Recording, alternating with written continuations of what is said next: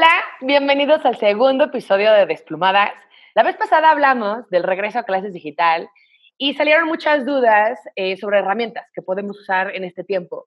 Hoy este será nuestro tema principal, pero antes de darnos un clavado de lleno al tema, quiero que cada una de las desplumadas se presente para que las conozcan más. Por favor, chicas. Hola, mamá gallina. Hola, hola, hola a todas. Eh, soy Lili Shain soy eh, de categoría comúnmente conocida dentista, pero en realidad lo que hago es diseñar sonrisas. Lo hago porque hoy en día hay muchísimas cosas allá afuera para verte espectacular. Tener una sonrisa que te da confianza y que te hace sentir mucho más seguro, y eso es lo que yo hago. Cualquiera puede tener eso. Y no todos tienen que tener la misma sonrisa, pero todos pueden tener una sonrisa espectacular y eso es a lo que me dedico. Como ven, el día que quieran. ¿Cuáles son tus redes, Lili? Ah, eh, tengo arroba DocShine en Instagram. Hola, gente. Yo soy Débora Maciel. Aquí les gusta decirme Dedi. Ya me encanta que me digan como quieran, la verdad. Eh, pues ya como les había platicado mamita gallina la vez pasada, llevo 16 años casada, tengo tres hijos, soy abogada eh, en mi profesión, pues me dedico al derecho corporativo, bancario y financiero, es mi especialización, ¿no? Y si quisieran como más datos de eso, búsquenme en LinkedIn.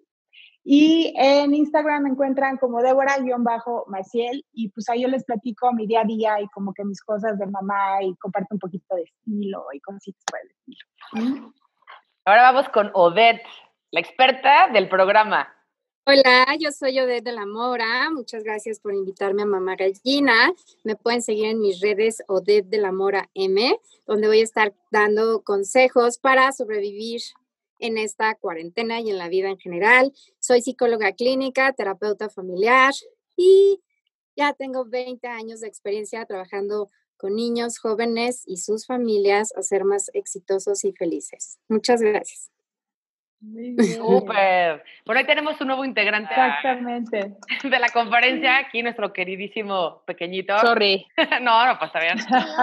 Así, para que vean que sí somos tres Para que vean que somos Así es la vida. Así pasa. Así pasa. Así pasa. Así es la vida real. Esta es nuestra vida real. Entonces, bueno, con eso paso a la primera recomendación de hoy, que es preparar con anterioridad el material y el lugar de trabajo, tener todo listo, lápices, cuadernos, eh, para borrar, etcétera, etcétera.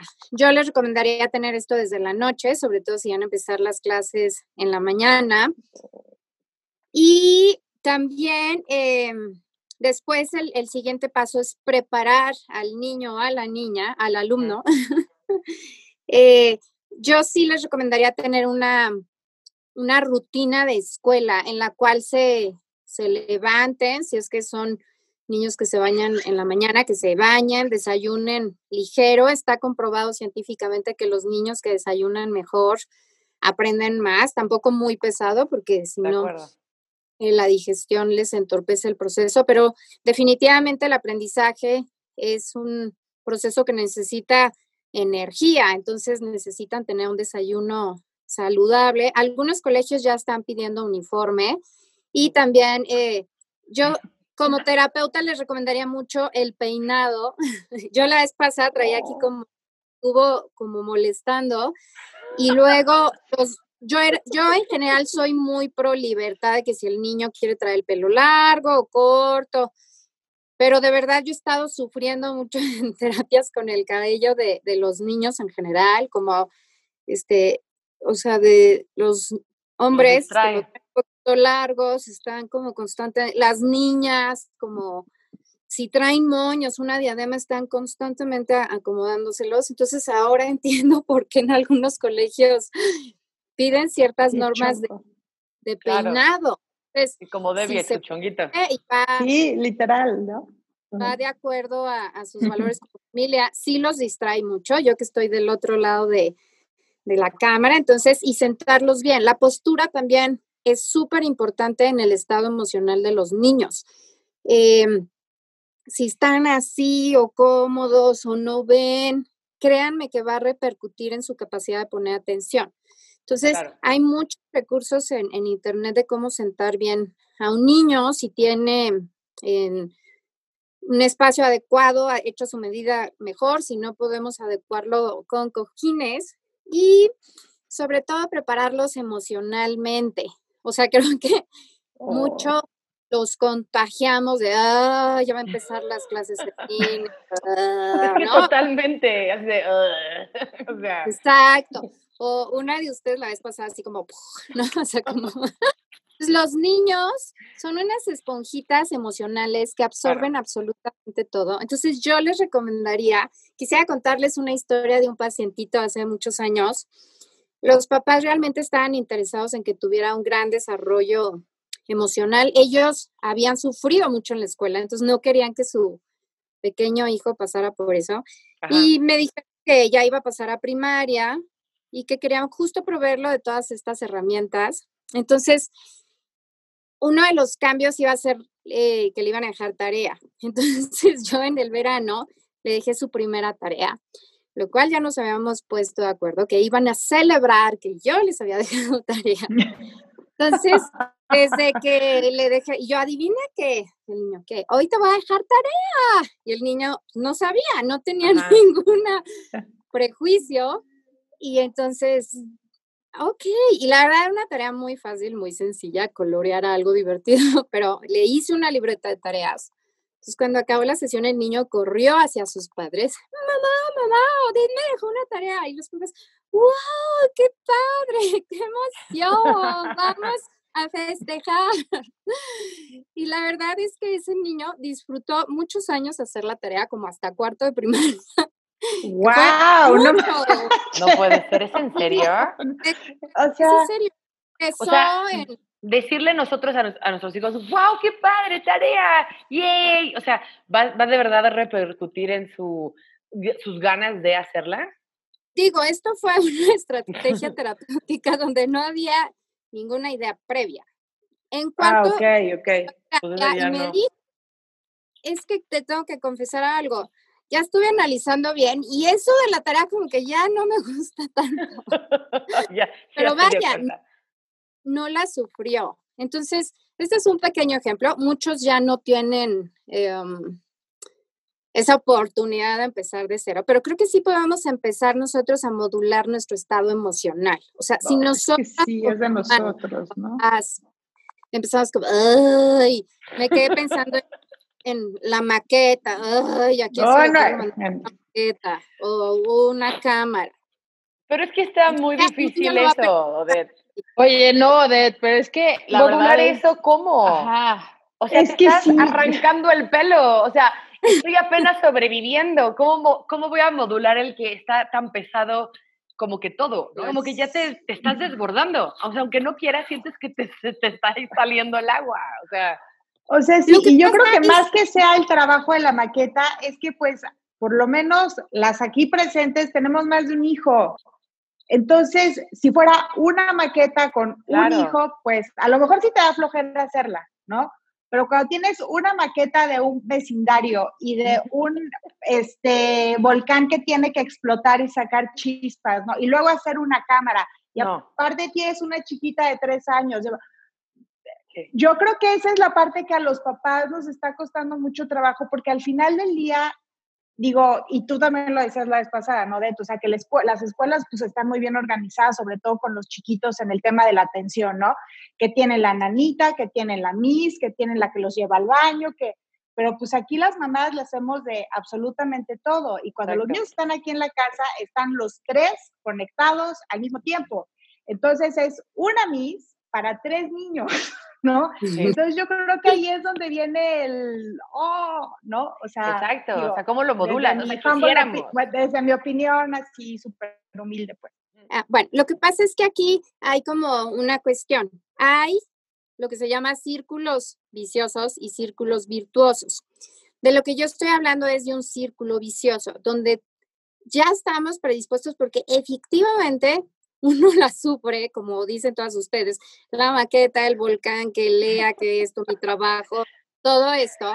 Entonces, nosotros ya empezamos como, ah", el niño va a absorber esa energía. Y entonces adivinen qué, bajo esa energía se va a hacer la maqueta, la cámara, la tarea, la lectura. Y cuesta más trabajo porque el niño va a ser más desobediente, se va a negar. Si no pueden tener esta actitud como, a lo mejor en, en el ejemplo, bueno, fue una estrategia y para muchas es poco realista, pero aunque sea neutro, ok, vamos a hacer una maqueta. Y ah, vamos a leer, por ejemplo, muchos niños no les gusta leer. Exactamente. somos uno de los países con un índice, no llegamos en promedio a un libro al año. Eso es grave, porque estamos hablando de la medición a adultos que ya no leen por obligación. Entonces yo muchas veces, por ejemplo, en lectura, si tú, ándale, te toca leer 20 minutos y no te paras hasta que no levantes y, y ya usamos un tono molestos, porque obvio hay un círculo vicioso, o sea, donde ya sabemos que le choca, ya nos retaron, eh, a nosotros nos molesta en sí la, la, actividad, entonces el niño va a seguir en este círculo y entonces va a ser todavía más difícil que, que lo haga y que sobre todo que fomentemos, por ejemplo, el hábito de la lectura. Entonces, si ponemos como un borrón y cuenta y decimos, ok, vamos a leer y nos sentamos en un sillón cómodo, por ejemplo, para los niños chiquitos, y así como un lugar eh, a gusto, rico, vamos a prender la lamparita, pues hasta poner musiquita de fondo. Y si tienes perro, es más, vamos a leerle a Spooky, a ver. O si no tienes perro, agarras al osito. A ver, vamos a leer lo que nos toca, hoy ya lo cito, y interactuamos con él. Yo sé que no todas tienen esta personalidad así juguetona, pero... no, yo no la tengo, yo no la tengo. Malas madres, nos acaban de decir malas madres. no, si lo hacen al inicio, después va a ser más fácil que el niño solito, ¿no? Odette, yo quiero la palabra. No, no puedo, Odette. O sea, claro que sí. Es, mi punto es, yo también quiero ser esa persona. sí quiero, 100%. Pero es lo que te platicaba de los libros la vez pasada. Digo, obviamente agradezco que existas, que estés aquí, pero, pero mi punto es, yo sí quiero ser esa persona, pero igual me sigue afectando eh, que tengo que irme a trabajar, que, que te importa, que te preocupa, que, que no puedes ser esta línea recta. La realidad y tener dos hijos no es esta línea recta. Entonces, todas esas partes son muy bonitas, pero en la realidad, y más en la realidad de hoy, la verdad es que son muy difíciles de seguir. Yo lo que te recomendaría es que lo hagas en un momento donde no te tengas que ir a trabajar. Si tú haces esto en alguna parte del domingo, después puedes como mm, continuar eso el resto de la semana. O sea, el chiste es ir haciendo asociaciones positivas vas cuando tú estés en el estado emocional. Obviamente esto no lo vas a hacer si tienes que irte corriendo a la consulta. Y, pero si tú lo haces sábado y domingo en la noche, que a lo mejor tienes eh, más, eh, estás más relajada y tienes más tiempo, el niño va a asociar a qué rico, bonito, divertido la lectura. De tal forma que el martes, que te tienes que ir corriendo, entonces a lo mejor, y le lees Spooky, ahí vengo, besos, bye. y va a ser más fácil que el niño asocie, por ejemplo, la lectura o el, las matemáticas, todo el mundo, porque los, lo odiamos, ¿no? Bueno, yo no, pero en general las personas odian las matemáticas porque está asociado a, al error, al ash, a la exactitud. Pues, desde los papás no les, mira, a los papás no les gustan los niños tampoco.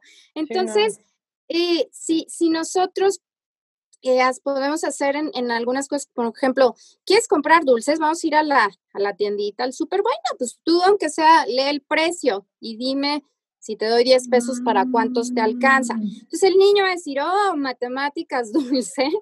Sí, exacto. Y haciendo asociaciones a cállate, siéntate y hazlo bien.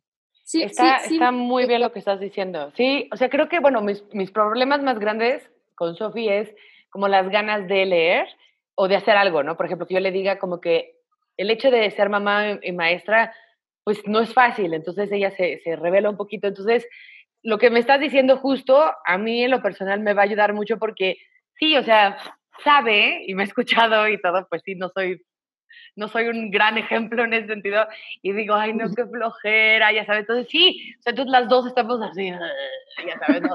sin ganas. Este, y pues sí ha sido eso mi culpa. Tú y millones más, o sea, no, no estás sola. Pero sí es cierto, o sea, si yo lo puedo, o sea, como si fuera algo que a mí me fascinara, o sea, por ejemplo, el ejercicio. A mí me encanta hacer ejercicio. Entonces, cuando es el tema ejercicio, yo ya tengo siempre todo puesto y así de, eh, eh, vamos, vamos. Entonces, así como que dicen, wow, pero le contagias esa energía de qué padre es el ejercicio, ¿no? Me ven a hacer todos los días ejercicio, entonces ya, ya algo se, se les quedó grabado, ¿no? Pero pues si yo agarro ese ejemplo como en todos los demás, aunque sea un poquito, y hacerlo en, momentos que obviamente yo no tenga que trabajar o salir a algún lado, etcétera, sino que si haya ese tiempo y ese espacio, ese es como que algo muy bueno que me puede ayudar, la verdad sí. Así que muchas gracias, sí. Sí, y otra, eh, vamos a suponer que de plano no puedes. Entonces, eh, digo, no es lo ideal, pero bueno, es una herramienta salvavidas, es asociarlo con eh, pues sí, con recompensas o con refuerzos positivos, ¿no? Entonces, a lo mejor, que, que tú eh, sí lo intercambias por algo que a ellos les guste, ¿no? Como, a ver, ¿qué te parece que tú, este, estoy hablando sobre todo de, de tareas, ¿no? O sea, de tareas, de trabajos en los que tú estás en la interacción con el niño sola o, o solo. Y también, este, o sea, en, las clases en líneas yo pondría como hábitos saludables. O sea, te levantas, tienes que estar ahí, ¿no? Y si hacen todo esto, a lo mejor puedes inventarte un pequeño recreo en la, en la tarde, ¿no? O el sábado, si eres una mamá que trabaja, lo pasas al sábado. Les voy a juntar todos los recreos el sábado en la tarde a los tres, ¿no? Y, y vamos a hacer, este, vamos a hacer un picnic, este, Ah, digo, algunos parques están abiertos sin, arriesgar tu salud, vamos a hacer un picnic, entonces simulas el, el, mm. recreo, vamos a poder hacer esto, esto que te gusta, o pueden hacer tablas de reforzamiento positivo. La verdad es que ya hay muchísimos recursos en, en internet donde pones eh, las actividades de levantarse, desayunar, sentarse, poner atención, trabajar, hasta terminar, si se puede, este, y luego ya a lo mejor eso les da el derecho, el privilegio, como les decía, a los videojuegos o a una, un juego común o escoger la cena o ellos escoger una actividad padre en la el fin de semana. Odette, yo tengo una pregunta. Llega el momento de conectarte. Estás ahí, tienes que apretar el Zoom, tienes ahí a la maestra, tienes a los 20 compañeritos y sus 20 papás, y le dices, ok, es momento de conectarte. No, no quiero. Eh, lo tienes que hacer, lo tienes que hacer ahora. Esa es una parte de la realidad que yo siento que ha cambiado. Entonces, ese es, un ejemplo de una situación. Y me pregunto a veces, ¿cómo puedo distinguir si esa situación es parte de ese día y ese momento estaba cansado? o empieza a repetirse y ya se vuelve parte de un hábito, o ya se vuelve parte de un problema emocional, o es un problema de habilidad. Lo que trato de decir es, son tantas las opciones en ese instante, evidentemente, no puedes hacer nada, pero cómo a lo largo de los días puedes ir distinguiendo cuándo es una cuestión de disciplina, de límites, cuándo es algo que verdaderamente le está costando trabajo o cuándo realmente puede ser algo emocional o más profundo, no sé. Yo pensaría que si tienes todas las condiciones ideales y negocias antes de, de tiempo, o sea, desde el día anterior, tú ya tienes organizada tu tabla de actividades, y tienes eh, ya, digamos, no me gusta la palabra negociar porque siento que no debemos negociar como tal con, pero cuando tú ya tienes establecida, ¿no? Tu, tu lista de actividades con el niño y las recompensas o consecuencias lógicas que puede tener y tienes como toda esta buena actitud, que sería un buen estado emocional y límites claros y sanos, y aún así falla, yo sí les recomendaría buscar un especialista. Hay de, o sea, hay un mito que es muy caro y no, hay especialistas de todos los de todos los precios, o sea, pueden ser realmente muy muy accesibles. Entonces, por ejemplo, es, eh, si tú crees que es más emocional, alguien te puede decir, este, no, tu niño está perfecto. Todos los especialistas podemos distinguir, o sea, yo no soy especialista en aprendizaje, o sea, en problemas de aprendizaje, pero puedo distinguir cuando claro. algo es problema de aprendizaje y entonces canalizo. Igual las terapeutas de aprendizaje pueden distinguir cuando va más por un tema emocional. Y entonces pero yo como mamá, ¿cómo puedo saber si necesito un especialista? O sea, pero yo creo que ahí más bien, Lili, este, lo que yo haría es acercarme primero a la maestra. No sé, o sea, por lo menos en el colegio anterior de mis hijos, eso es algo que me gustaba mucho, ¿no? O sea, cuando veías que el niño estaba, eh, que no quería hacer como algo, o que llegaba medio estresado, o que se tenía que sentar a hacer la tarea y era un drama, y, claro. ¿no? O sea, la verdad es que esa comunicación con los profesores, por lo menos en el colegio anterior, siempre fue como que muy buena guía. Literal, el momento que yo conozco desde la Mora fue por mi hijo Sebastián, y Sebastián tiene un montón de cosas de, de problemas de aprendizaje. O sea, él tiene TDA, que es el déficit de atención, pero con hiperactividad, y tiene un poquito de Asperger, que es un tipo de autismo. Entonces, cuando Sebas está en primaria, o sea, ya estaba acostumbrada a que Sebastián era hiperactivo, pero no, no, no es que es un, es un niño muy activo, no, era un niño que no se sentaba nunca, ¿no? Entonces, tú como papá empiezas a ver que él no puede de verdad hacer, no porque no quiera, sino porque no puede las cosas. O sea, no podía leer porque se le iba ya todo. No podía sentarse porque tenía como que, como un motor, ya sabes, que no lo, que no lo dejaba sentarse. Eh, igual, no podía, no podía hacer muchas de las cosas normales, o sea, se salía demasiado, haz de cuenta, del espectro de está de malas, o como, lo veo con mis hijas, ¿no? Que igual y no, no tiene ganas, o me está haciendo un berrinche, pero no siempre es así. O sea, con, con niños como Sebastián, que sí tienen problemas de aprendizaje, son todos los días. O sea, puede estar de buenas, de malas, cansado, o sea, apenas levantado con toda la energía del mundo y no puede. Entonces, yo llego con Odette porque se empieza a complicar luego también con esta parte social. Entonces, Sebastián no podía tener amigos y entonces eh, había un problema de bullying que en algún momento platicaremos, que se tuvo que cambiar de escuela. O sea, al pobre Sebastián le estalló en la cara todo. Entonces, como papá es muy obvio cuando tu hijo de verdad no puede, no puede nada, ¿no? En cualquier Eso está padre, eso está padre, ese es un buen punto. Entonces, uno de los marcadores es cuando se vuelve todos los días, ¿no? cuando se vuelve algo constante, que ya no es tan manejable porque es constante, ¿no? Otra que, que puedo tomar de lo que dices, mamá, es de que se empieza a involucrar con otros problemas, ¿no? Como por ejemplo el social. Entonces ya no es lo que pasa en tu casa, sino lo que pasa en tu casa y la escuela. Lo que pasa en tu casa, la escuela y los amigos. Entonces, ah, ok, ok, eso se me hacen buenos indicadores. Entonces, todo lo que no llega a eso, o de podríamos considerarlo eh, cuestiones de disciplina y de hábito y de, de cuestiones en casa. Eh, muchas veces sí cuando las condiciones son como las mejores y aún así el niño presenta algún síntoma, por así decirlo, sí habría que sospechar de algo. Pero si, si se cumplen con las condiciones más favorables, y dentro de las condiciones favorables el niño no puede hacer algo, entonces sí tendríamos que sospechar y si es como generalizado, ¿no? Pero si ustedes siguen como los niños, aunque no los crean, son bien rutinarios. O sea, en, por ejemplo, en los kinder es una cosa y luego otra y luego otra y luego otra y todos los días. Entonces, ellos en automático van pasando de una cosita a otra, que esto es la disciplina y la estructura, que no es represión, que no es castigos, que no es violencia, no, es simplemente desayunamos y luego nos sentamos, ¿no? Eh, nos paramos, comemos, comemos, ahí puedes dejar un tiempo de, ocio y luego hacemos la tarea hacemos la tarea y luego nos vayamos. Si eso lo repites, a veces vas a batallar, o sea, muchas veces, pero cuando tienes una estructura y lo mismo no estás, puedes negociar dentro de, te quieres secar con la toalla del pingüino con la toalla azul. Esas son las cosas, pero no, no negocias si se va a bañar.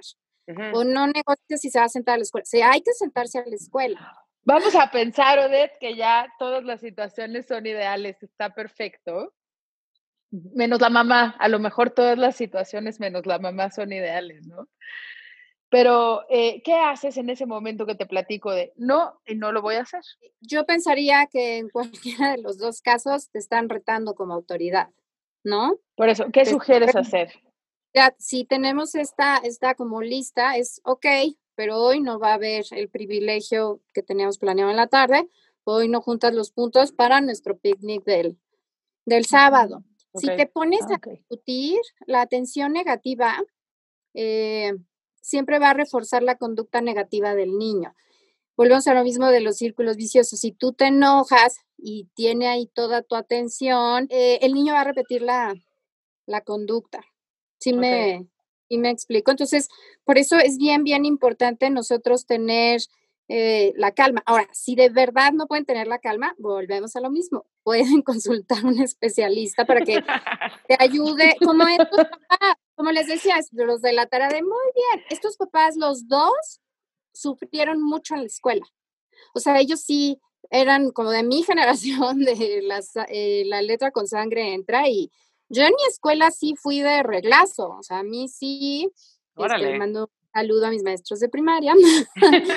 Casi sin sí, segura, Yo sí veía que, que le dan reglazo al que no hace la tarea. A mí pregúntenme cuándo me una tarea, ¿no?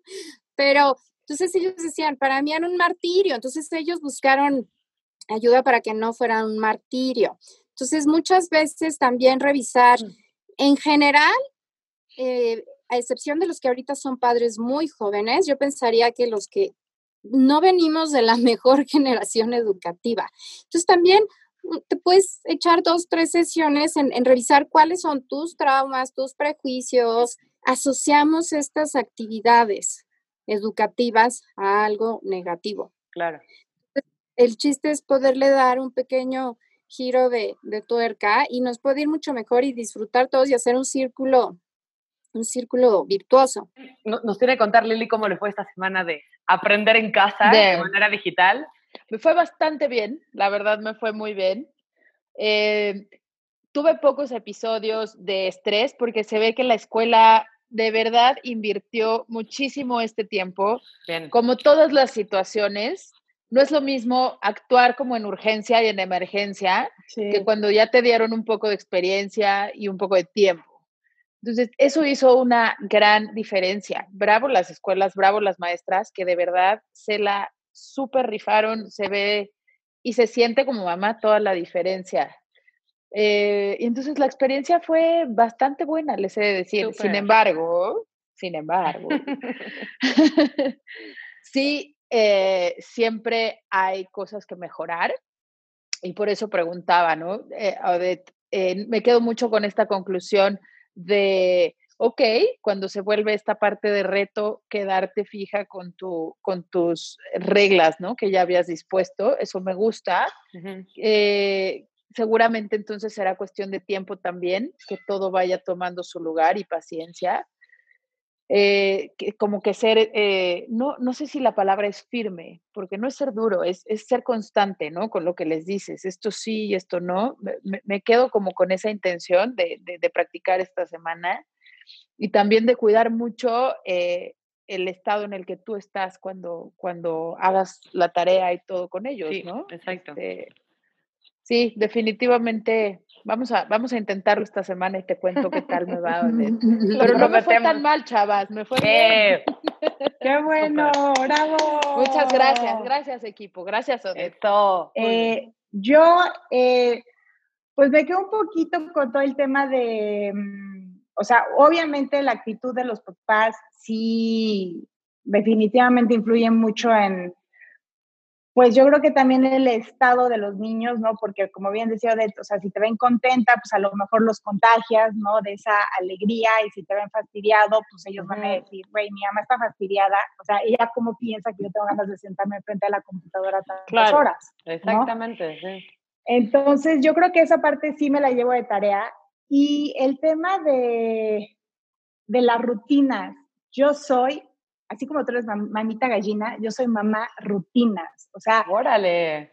La verdad es que yo sí con mis hijos, y lo leí en algún libro, no sé en cuál, cuando estaba embarazada de Maya, ¿no? Que decían, a los niños les gustan las rutinas por esta anticipación de, de que ellos sepan, o sea, era algo así como que si ellos saben lo que va a pasar, como que ya tienen seguridad, ¿no? Entonces, como que yo dije, hace completamente sentido y como que siempre he hecho lo mismo con, o, sea, y siempre, o sea, con mis hijos y siempre me ha funcionado muy bien.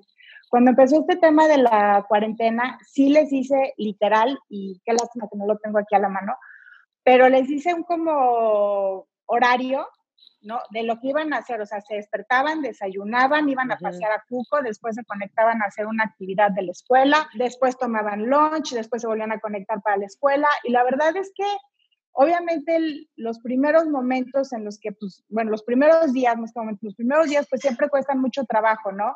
Pero yo creo que también es eso, que el comienzo siempre es difícil, pero ya que los encarreras, como que pues ya van solitos. Eso es con los grandes, ¿no? 10 y 8 años. Mía es otra historia y pues con ella sí va a ser mucha paciencia y sentarme y como decía también Odette, como que darle opciones. Claro. O sea, no tanto negociar, sino, a ver, mi vida, te sientes a hacer tu Zoom, porque si no, en la tarde no vas a poder ver los crudos, ¿no? Y pues así, hacerle, ¿no? y yo empiezo mañana, entonces ya luego les platico cómo me fue. ¿No has empezado, ver? Yo ya empecé, yo ya empecé. Oye, pues yo teniendo la experiencia de, de alguien que tenga eh, dificultades de aprendizaje como fue Sebastián, sí puedo, o sea, recargar todo lo que están diciendo también de, de los horarios, eh, porque también para, para niños que tienen TDA es súper importante o sea, que no sea un lugar de, pelea y que sepan qué va a pasar, como tú decías, Debbie. Entonces a Sebastián desde chiquitito le tenía el vamos a despertarnos. Entonces cuando no le gustaba algo le decía, pero pues mira, aquí dice en el pizarrón y pues bueno, así dice. Ya sabes, como que ya no es contra mamá, es contra el pizarrón si quieres, pero ya no hay discusión porque cuando hicieron el pizarrón lo hicieron juntos, entonces todos dijeron, ay, sí, así va a ser. Entonces ya es como, pues es que así está, ya sabes. Eh, pero sí les da seguridad, o sea, sobre todo niños que tienen como hiperactividad, Asperger, les da muchísima seguridad saber cómo va a estar todos sus días y, y, que van a tener espacios diferentes de estudio. Entonces, esa sí es una súper herramienta. Sí, yo lo resumiría en esto que han dicho ustedes de establecer rutinas y hábitos saludables y que los niños sepan lo, lo que hay que lo que hay que hacer, nosotros mantener el mejor eh, estado emocional que podamos dentro de estas circunstancias eh, eh, difíciles, asociar a, emociones positivas todo lo que está relacionado con la escuela y ponerles consecuencias lógicas, así es la vida, o sea, no es castigo, pues si yo me quiero comprar una cosa cuando sea grande, pues tengo que trabajar, ¿no? Entonces yo sí les llamo eh, son, privilegios. O sea, un videojuego es un privilegio, ¿por qué? Porque cuesta, cuesta mucho dinero, ¿no? Requiere energía, requiere un dispositivo, requiere comprar el juego, requiere pagar internet. Entonces, pues sí se tienen que esforzar por, por obtenerlo. O sea, no es algo que, que se, o sea, no es la luz del sol que sale, es algo que, que ellos tienen que aprender a trabajar para esforzarse, porque así es la vida para todos. O sea, no hay nada malo ni bueno en sí, sino el chiste es buscar este equilibrio que cuesta muchísimo trabajo, pero que si buscamos los recursos, como dicen ustedes, de yo leí en un libro, un blog, que por cierto, voy a contestar alguna que otra pregunta que me hagan en mi Instagram de Odette de la Mora, M, que si tienen una duda en específico, siempre acérquense a los profesionales, busquen libros, videos, recursos para poder adquirir todas estas cosas que no se nos dan espontáneamente. Totalmente. Así que, por favor, si están viendo esto, hay, o sea, no podemos hacer un programa de una hora, nos encantaría, pero la verdad es que creo que no lo verían porque es mucho tiempo, pero acérquense específico a Odette y, o sea, ella me ha ayudado a mí con mis tres hijos en diferentes cosas, diferentes tiempos, y siempre tener un experto, una experta, hace toda la diferencia. Entonces, pues bueno, oigan, gracias a todas por otra vez venir aquí a desplumarse, a decir sus historias y demás. Eh, gracias, Odette, por las herramientas. Vamos a tener, yo creo que todas de tarea, esta parte de la actitud, ¿no? También un poquito organizarlo más. Y pues bueno, gracias por vernos. Nos vemos en el próximo episodio de Desplumadas. Ya saben, todas niñas, digan, su arroba para que la sigan. Ok, acá es arroba Débora-Maciel.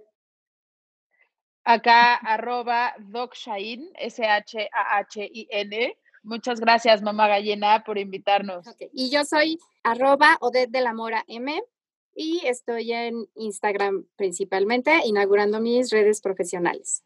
Perfecto, entonces ya saben, búsquenlas, síganlas. Yo soy arroba mamita gallina y nos vemos en el próximo Desplomadas. Bye. Nos vemos. Bye. Bye.